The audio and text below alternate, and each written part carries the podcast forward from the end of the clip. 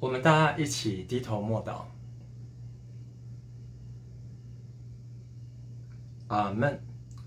奉主耶稣圣名做见证，感谢神给小弟这个机会，在这边见证我的信仰路程。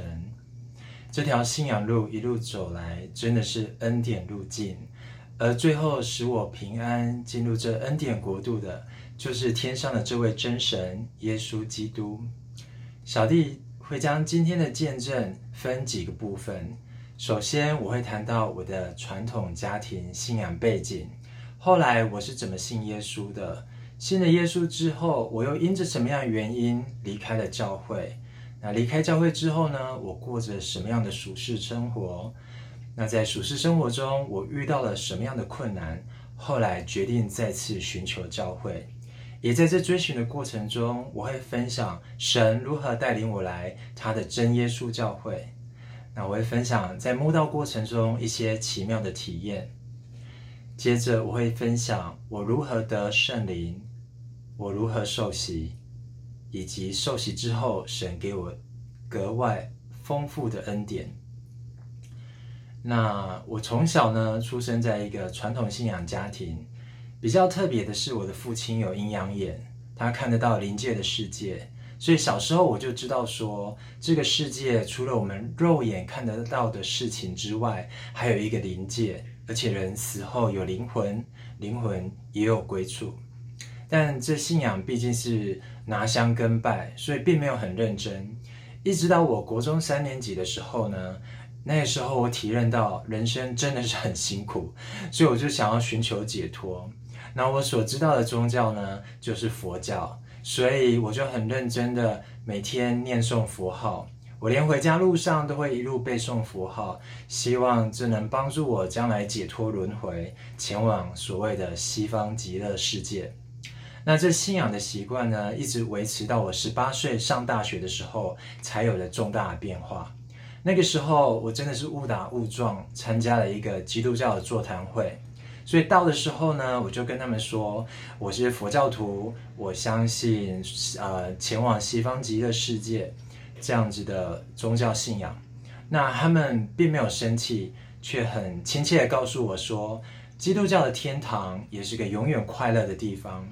那我听完就有点兴趣，就想想说，好，那我试试看好了，反正我也不会有任何损失。所以那一天我就告诉他们我要洗礼，那他们也说好，就立马把我带到后面的浴室，帮我换上白袍，然后在浴缸里面。奉父子圣灵的名，就这样帮我完成敬礼，就是洗礼。那因为我刚接触教会，所以我也不懂圣经的道理，不晓得其实这样的施洗方式是不符合圣经的教训，是没有赦罪功效的。但洗礼就这样完成了。不过我很感谢主，因为洗礼之后，他们给我几本小册子，其中有一个故事彻底翻转我对信仰的看法。故事的大意内容很简单，就是天地万物之间有一位造物主，这位神创造了宇宙万物跟我们世人。我看完之后觉得，哇，这位造物主如此的伟大，他一定是真神，我要敬拜这位伟大的真神才是。所以从此之后呢，我就自称基督徒，那把我佛教的相关无物都丢掉。那我也跟这个教会查考圣经半年多的时间，但我毕竟刚上大学，啊，玩心很重，加上我父亲也反对我信基督教，就这样我就借故离开教会，开始过着俗世的生活，所谓浪子的生活。那浪子的生活是怎么样呢？当然就是开心的不得了啊！那什么人生苦短，要追求信仰，我都抛诸脑后，我只有想说，要信耶稣可以。等我以后老了玩不动了，我再好好来信神就好了。但我很感谢主，他给我的嗯人生规划并不是这样的。我这浪子的生活一路到了大学毕业，当完兵，呃退伍，考上硕士班的研究所之后，才有了重大的改变。那当时呢，我遇到了四大困难。第一个困难就是呃。我的硕士论文被系主任刁难，毕不了业，我觉得很苦。那第二个困难就是我想要当中学老师，但很遗憾的那个时候，流浪教师满街跑，真的是一位难求，所以我对未来非常担忧。那第三个困难就是我家经济发生危机，负债累累，那家里愁云愁云惨雾。第四个困难就是我的健康也亮起了红灯。那这时候呢，我好像就是走到人生的尽头，却也不知道谁可以帮我。那感谢主。我就想到了他，我就想到我十八岁相信的那一个神，耶稣基督。我心里想，他是真神，如果他要帮我的话，一定没有问题。所以我就又开始拿起圣经，然后每天很认真的读圣经。那非常奇妙，在每天读经的过程中，我发现神的话语就进到了我的心里，然后他开始影响我的生命，开始改变我的思想观念。那我在这边跟大家分享几节影响我很深的经节。第一节啊、在马太福音十六章，我为大家奉读马太福音十六章二十四节。耶稣对门徒说：“若有人要跟从我，就当舍己，背起他的十字架来跟从我。”那我看完这个经节呢，我不懂中文“舍己”的意思是什么，所以我又看了英文。英文说 “deny himself”。就是否定自己。那我一看完这个英文呢，我就明白了，deny himself，否定自己。那要否定什么呢？当然不是否定自己的人生梦想或工作兴趣，而是否定掉自己的言行举止、思想观念是跟圣经教训所不相吻合的。那我就懂了，要怎么样做才能像这边所说的。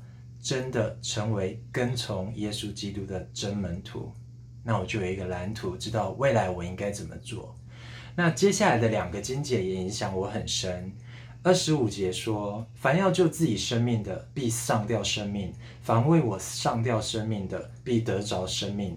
人若赚得全世界，赔上自己的生命，有什么益处呢？人还能拿什么换生命呢？”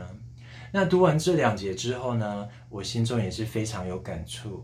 没有错，我当时汲汲营营的再来追求这位真神耶稣基督，为的就是希望他能解决我一切的生活困难，赐我一帆风顺的人生。但是，我就算得到我梦寐以求的一切，但却失掉我灵魂的救恩的话，那还有什么益处呢？难道我可以拿我的功成名就、荣华富贵来换回我永生的灵魂吗？所以想到这里呢，我就更有心想要来追求这位神。那也在这样的心智之下呢，我读到了希伯来书第十章二十五节说：“你们不可停止聚会。”那我当时想，不可停止聚会，那么看来神是要我到教会去聚会了。我当时人在彰化县的伸港乡，那我知道教会有三间，第一间的牧师我认识。那第二间就是以前帮我洗礼的外教会的分会，那第三间呢，就是我们真耶稣教会，但那是我最不想去的教会，原因很多哦，光是真耶稣教会这个名字呢，就让我觉得非常的反感。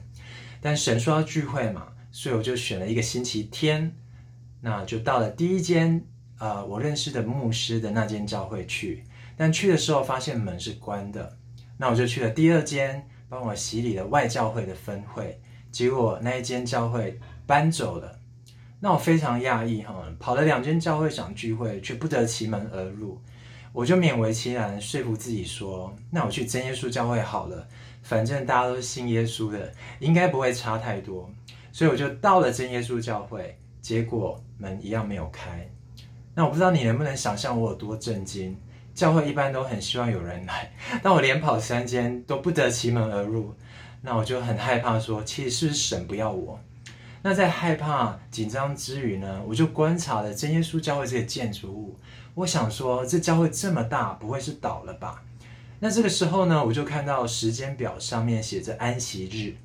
其实我是英文老师，所以我对安息日非常有概念，它就是一个礼拜的最后一天，就是星期六。但我读完圣经，然后也有很多基督的朋友，我还是不明白为什么是要在安息日敬拜神。现在基督徒不是都是守主日敬拜主吗？但因为连续跑三间都不得其门而入，所以我就想说没关系，那我下礼拜安息日的时候就来这间真耶稣教会看看吧。那就这样，在没有人邀约我的状况下，我就来到了教会。那我也不知道大家的敬拜模式，所以当我进到会堂的时候呢，台上的主讲者就说：“我们现在要祷告。”那我想说祷告我会嘛，我就跪下来祷告，闭上眼睛。但没想到大家的祷告声音一响起来，我就睁大了眼睛，想说：“天哪，我来到邪教了。”那我看着大家灵言祷告。当然，我不知道什么是灵言祷告，也没听过。听着大家用这种我所不熟悉、不认识的声音、听不懂的语言在祷告，我觉得很害怕。那我也看到大家很多人身体都在震动，我完全不知道发生什么事，心里只有万分的恐惧。所以这个时候呢，我又闭上眼睛跟神祷告说：“神啊，我是来敬拜你的，我不知道我会跑到邪教，求你要帮助我，不要让我入了迷惑。”就这样很害怕的一直祷告，一直祷告，祷告终于结束后，我张开眼睛，坐在自己的位置上，我才发现那一天主讲者写在黑板的题目是五个字：独一真教会。我心里想说：天哪，这间教会问题很大，只有你们是真的，别人都是假的吗？我心里想说：我再也不要来这个教会了。不过很感谢主哈。我受了这么大的震惊呢，我也没有想要赶快逃离现场。我心里就想说，好，那我就听听看你能讲什么。那那一天很奇妙，这个主讲者讲了很多真耶稣教会的神迹奇事，这些事我也只有在圣经上读过，从来没有亲耳听过，所以我是听得津津有味。那我就想，好，你讲的头头是道，那我待会就问你一个问题，如果你能答得出来的话。我下定决心，我就可以决定我要不要再来这间教会。我的问题其实很简单，也很困难，那就是我读完圣经之后，我发现要信而受洗才能得救。但是我当年的洗礼，我并没有相信，我只是试试看。那请问，我还需要再洗礼一次吗？这个问题我曾经问过别的教会的牧师，那他真的不知道答案。所以我心想，哇，连牧师都不知道答案了，那我这辈子肯定没救了。所以今天这个真耶稣教会的讲者，如果可以回答我这个问题的话，我就可以决定我要不要再来这个教会。那他终于讲到讲完了，然后又再一次灵言祷告也祷完了。那散会之后呢，我就跑去问这个讲者说，我的状况是这样这样，那请问，我还需要再洗礼一次吗？那很感谢神，这个讲者用非常坚定、有信心的眼神跟口吻对我说：“你一定要再洗礼一次，而且要按照圣经的方式。”那我听完，我当下真的觉得哇，我好像看到生命的光，这是真理，我在这里会得救，然后非常开心。我接着问说：“那刚刚祷告的时候是发生什么问题？”发生什么事？那他们就翻开《使徒行传》二章让我看，圣灵降下来，大家都说起方言，就是灵言。那我看完之后，直觉反应是：哇，这是真理耶！怎么我以前看过也读过，但却看不懂呢？那很感谢神开了我的心眼，得圣灵说灵言，这是圣经的记载啊！那我真是如获至宝。我要接着问安息日的问题，那他们也跟我解释，安息日从来没有变过。那很感谢主，第一天到真耶稣教会，虽然受到如此震惊的啊亲近，但是呢，神却让我在这中间得到了宝贵的真理。那得到宝贵真理之后呢，我就继续在真耶稣教会慕道。那很感谢主。自从在真耶稣教会慕道之后呢，我就经历了一连串很奇妙的巧合，很奇妙的体验。那这些体验就一个一个让我更加的认识这位神。尤其是当我在有疑惑、或有困惑、或有难处的时候，我更能明白这位神是真心看顾我们的天上的真神。那我在这边跟大家分享几个例子。我记得呃，我在读旧约的时候看到了利百家怀孕双胞胎，那双胞胎在她的肚子中吵得很厉害哈。那我读完之后觉得很不以为然，因为我觉得宝宝什么都不懂，不可能在妈妈的肚子里吵架，所以对这样的圣经记载呢，我不是很相信。但没有想到呢，没有过几天，我刚好在看电视，然后刚好转到探索频道，然后那个节目刚好用高科技的方式报道三胞胎在妈妈肚子中成长的过程，然后非常震惊的发现，其中有两个宝宝会联手起来欺负第三个宝宝，然后这件事情是一再的发生，都是这两个联手欺负第三个。然后被欺负的这一个呢，还会依偎在母亲的子宫，好像在寻求安慰一样。那对于这个纪录片，我看得非常震惊哈。然后没想到圣经写的是真的，宝宝真的会在妈妈肚子中吵架。但是更震惊的是，怎么在我有疑惑、在我怀疑圣经话语的时候，就让我看到这样的记录？是天上的神知道我在怀疑他吗？那我后来又跳到新约看，那我看到了在马太福音第六章里面，耶稣教导门徒不要为自己积财宝在地上，会有虫子咬。那我刚我看到这里呢，我就觉得非常不以为然。我知道这是比喻性的教导，但你说虫会吃钱，我就觉得这个比喻没有很好，我也不太相信。那没有想到，也是没过几天，我又在看电视，然后又转到一个。频道，这次是新闻频道，他在报道一个老农夫把几十万的千元大钞藏起来，然后在拿出来的时候呢，全部被虫吃光光，只剩下防伪线。那我又是大吃一惊，没有想到圣经连比喻性的教训都是真的，只是怎么这么巧，在我有所疑惑的时候，神就让我看到这样的电视节目，是神知道我在怀疑他吗？那还有一次呢，我圣经看着看着，我突然间发现，嗯，圣经中好像没有交代天主教的由来。那天主教是怎么来的？我就很想知道。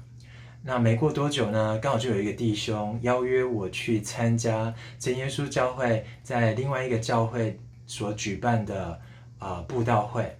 那我去的时候，在路上，这个弟兄。开车载我，那我们就天南地北的聊着。那聊着聊着呢，他真的就天外飞来一笔，然后就说天主教的由来是这样子的，然后又开始讲天主教是怎么来的。那我非常震惊的看着这位弟兄，想说：天哪，我没有问你哎，你怎么知道我想要知道天主教的由来？然后就很震惊的把这整个天主教由来听完。我觉得这是神的安排。在我有所疑惑的时候，他就派了小天使来为我解答。那我再分享一个奇妙的巧合啊、呃，有一天我走在路上的时候，我刚好看到有个年轻人牛仔裤搭配全白的鞋子，非常帅气。然后我也想要一双这样的鞋子，不过那时候我已经体会到人生。困难，赚钱不易，所以就把这样无聊的小小的心愿放到旁边。我没有跟任何人讲，我也没有祷告跟神求，就这样让这个心愿结束。但真的是万万没有想到，没过几天呢，我有一个妹妹从彰化市回到了深港乡，然后回到家里进到客厅，看到我，她就举起一双全白的鞋子跟我说。哥，这是要送给你的。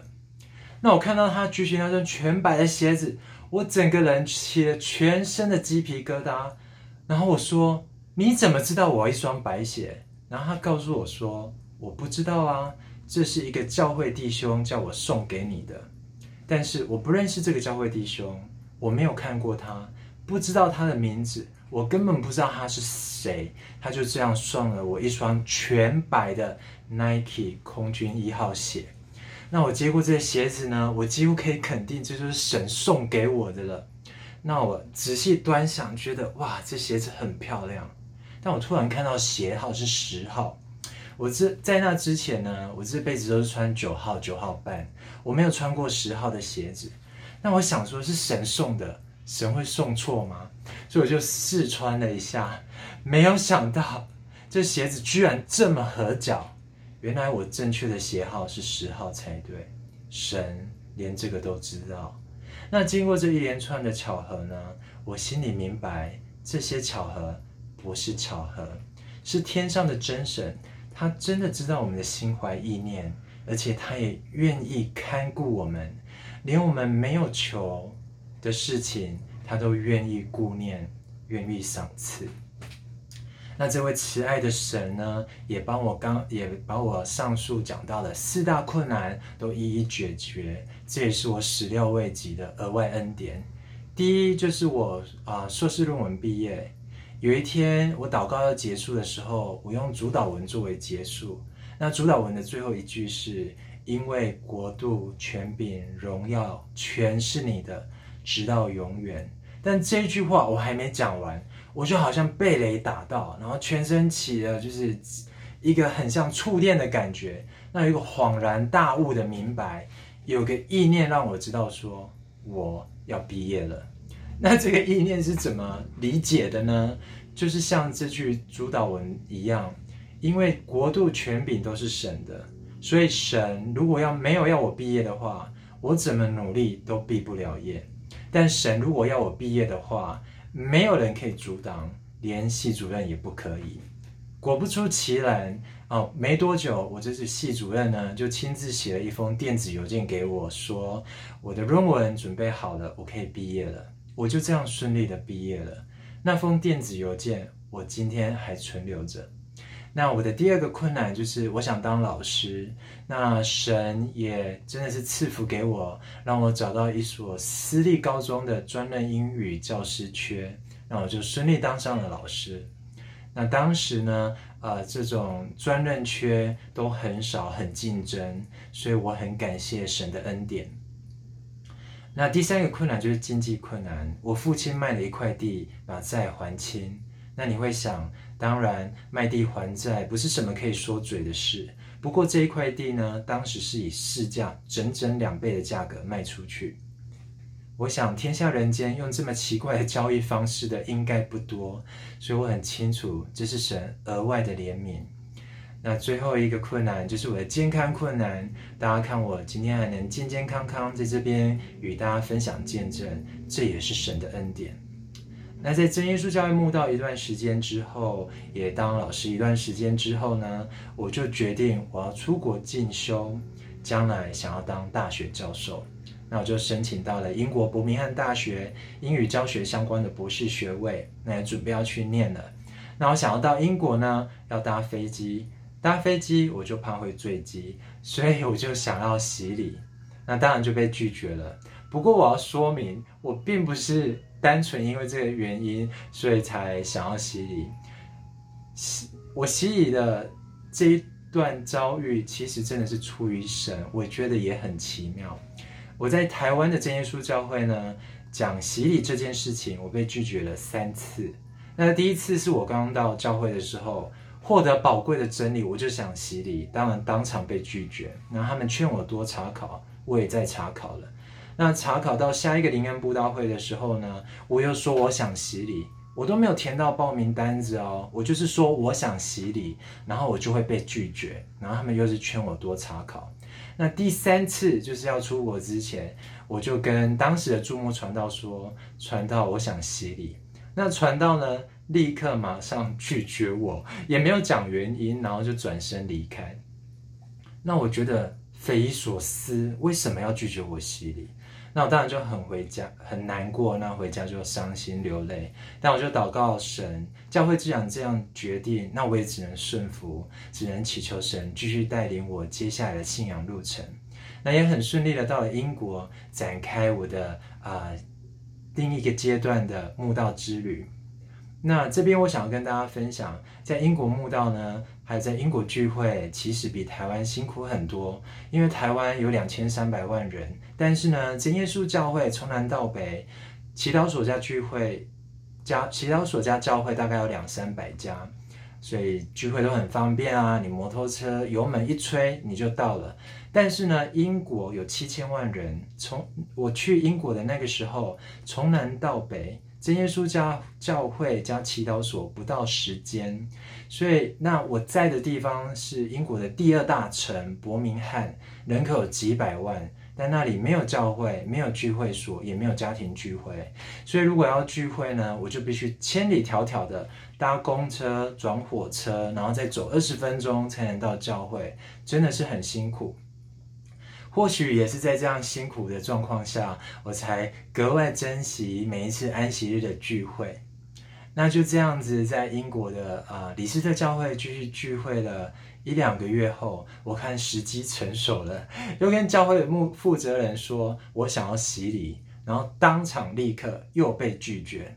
所以从头到尾呢，就是被拒绝了四次，我就终于大爆炸了，我就反驳说。《使徒行传》里面的太监第一次见到的腓力就可以洗礼，而且是当场洗礼耶？为什么我来真耶稣教会这么久还不能洗礼？那那个负责人听完之后想说：“好啦，你好像很懂道理，那我们帮你安排洗礼。”就这样，我就争取到洗礼了，喜出望外。那没有想到呢，这洗礼一安排好，我才完全明白。其实一直拒绝我洗礼的不是教会，也不是负责人，也不是传道，而是这位掌握国度权柄的真神耶稣基督。因为一安排洗礼之后，我突然变得非常害害怕，因为我发现我心中的属世的浪子还在，我担心洗完礼之后，我还会不会走上回头路。但是符合圣经。能够赦罪的大水洗礼只有一次，如果我洗礼又回头犯罪，那我赎罪的祭就再也没有了。其实连这件事情，天上的真神都明白，所以一直是他拒绝我洗礼的。他在等待我真正准备好的那一天。那因为过于害怕，所以我就请教会取消洗礼。那感谢主，这个时候有位传道很关心我，他就跟我有几次的深谈。其中，他用两个问题跟两个答案，就解开了我所有的疑惑。那第一个问题是他问我说：“嗯，为什么你要取消洗礼？”那我就据实以报，我觉得这浪子还住在心中，怕洗完礼之后还去犯罪。那他告诉我说：“不是这样的，世界上有很多高道德标准的人，他们可以用坚强的意志力不犯罪。那更何况我们基督徒呢？我们有真神可以依靠。”又有圣经的教训可以引导，我们不更能够胜过这一切的罪恶吗？那听完之后呢，我觉得我就是恍然大悟，然后我觉得我就是准备好了，因为要奔跑人生信仰天国路，靠的从来不是我们自己的力量，靠的是圣灵的引导跟真理的一真理的这条路，所以我明白了。我知道这条信国信仰路要怎么奔跑了。洗礼，我是真心知道，我准备好了。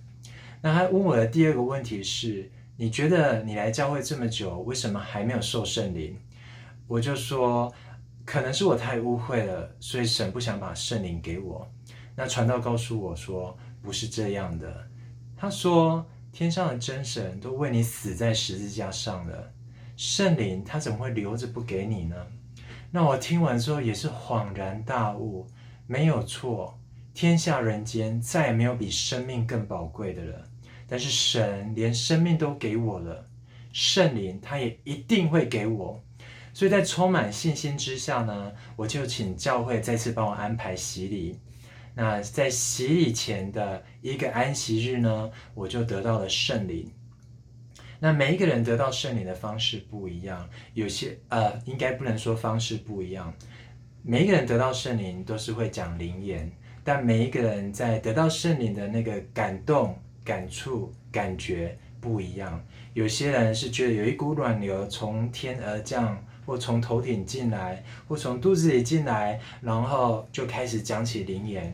那有些人觉得全身有一个电流，那有些人就心里很平静、很喜乐。那在这里，我跟大家分享小弟得圣灵时的特别体验。那个时候呢，是会前的祷告。那我觉得一直觉得很感动。那我觉得手上有一股电流包覆我的手。那那个电流就一直开始扩大。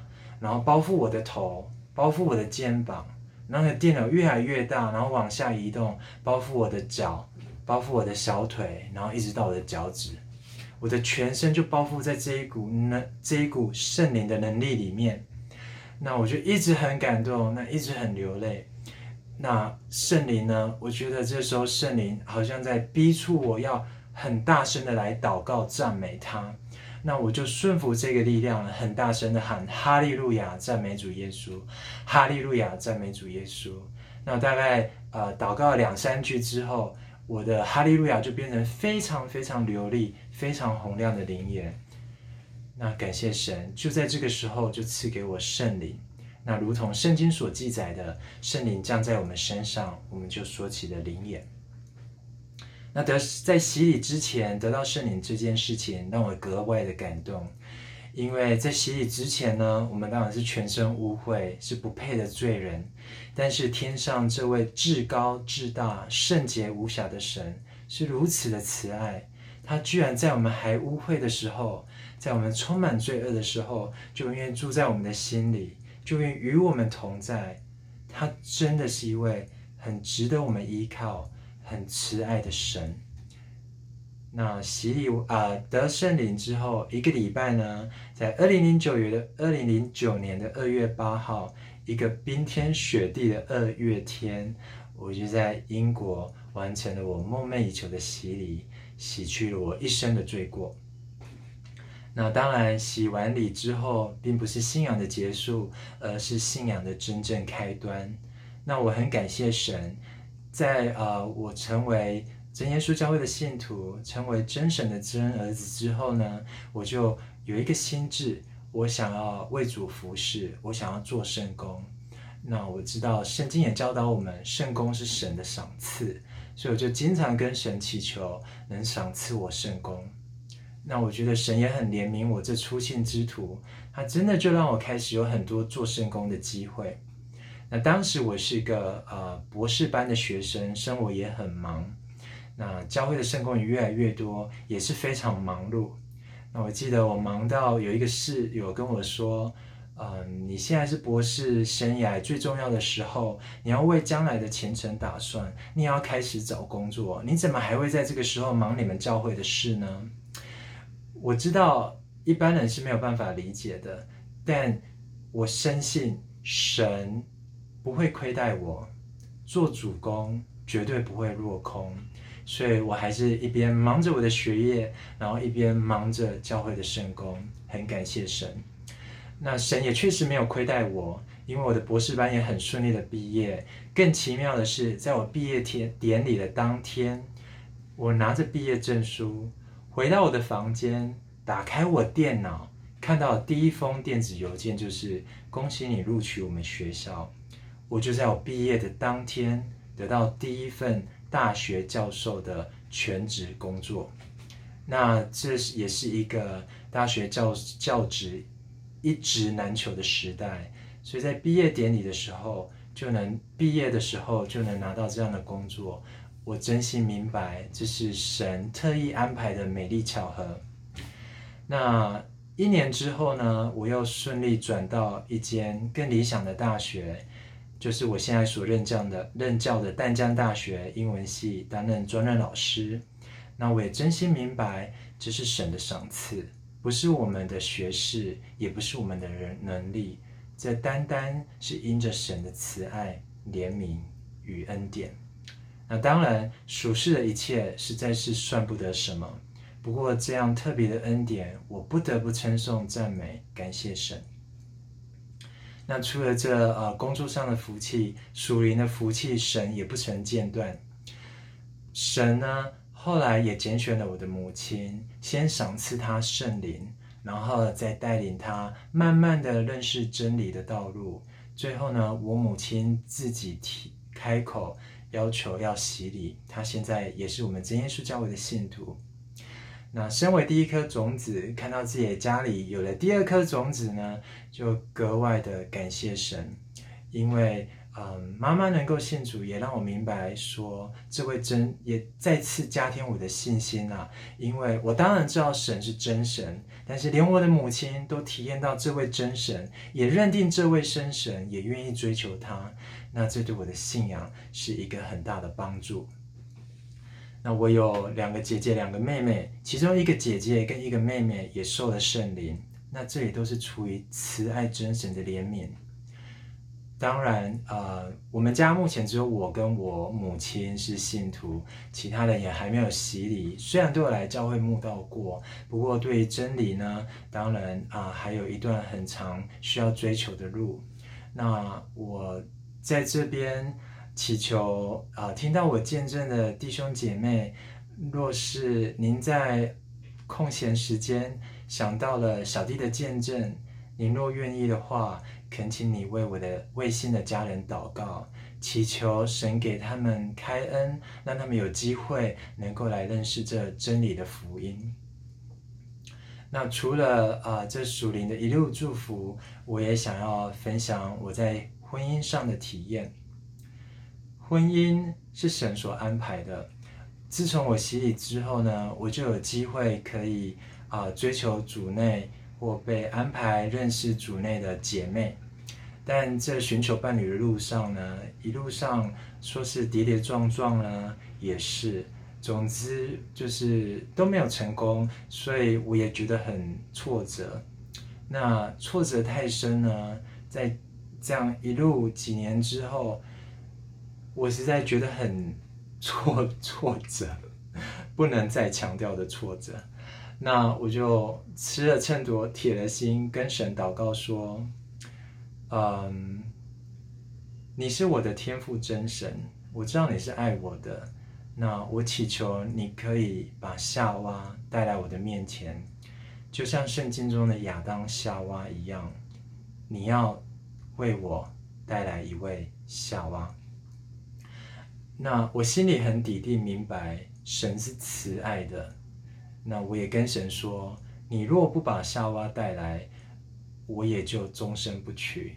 你是大有智慧的天父真神，你知道怎么样对我是最适合的。或许就是终身不娶，或许你就是为我安排一个夏娃。但您若没有带领，我就是终身不娶。那神真的很慈爱哈，所以后来呢，就发生了很奇妙的事情。就我有一位同事呢，我们一直都是好朋友。那我们同事到了我。第一次认识他的时候呢，我当然就传福音给他，那也给他福音传单，那他当然就是不感兴趣，又偷偷的丢掉。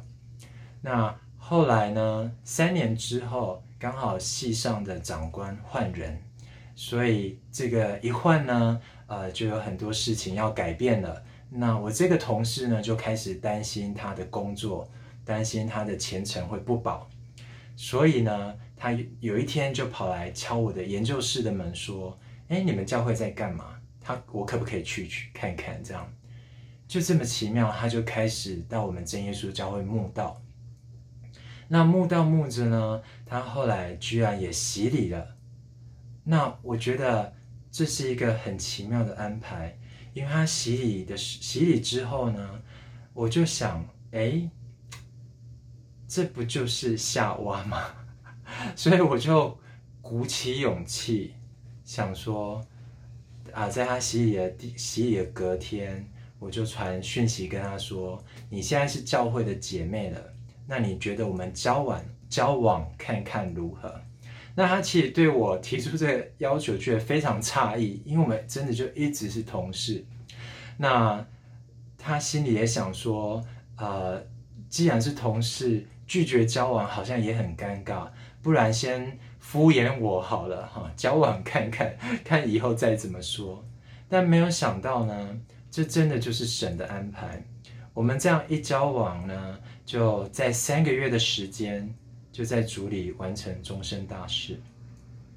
那这回头一看，这真的是神应允了小弟当年的祷告。那我相信每一个人婚姻的路程是不一样的。那这是神特别安排的，我在这边也将啊、感谢献感谢献给天上的真神。那最后，我想要呃做一个信仰感受的总结。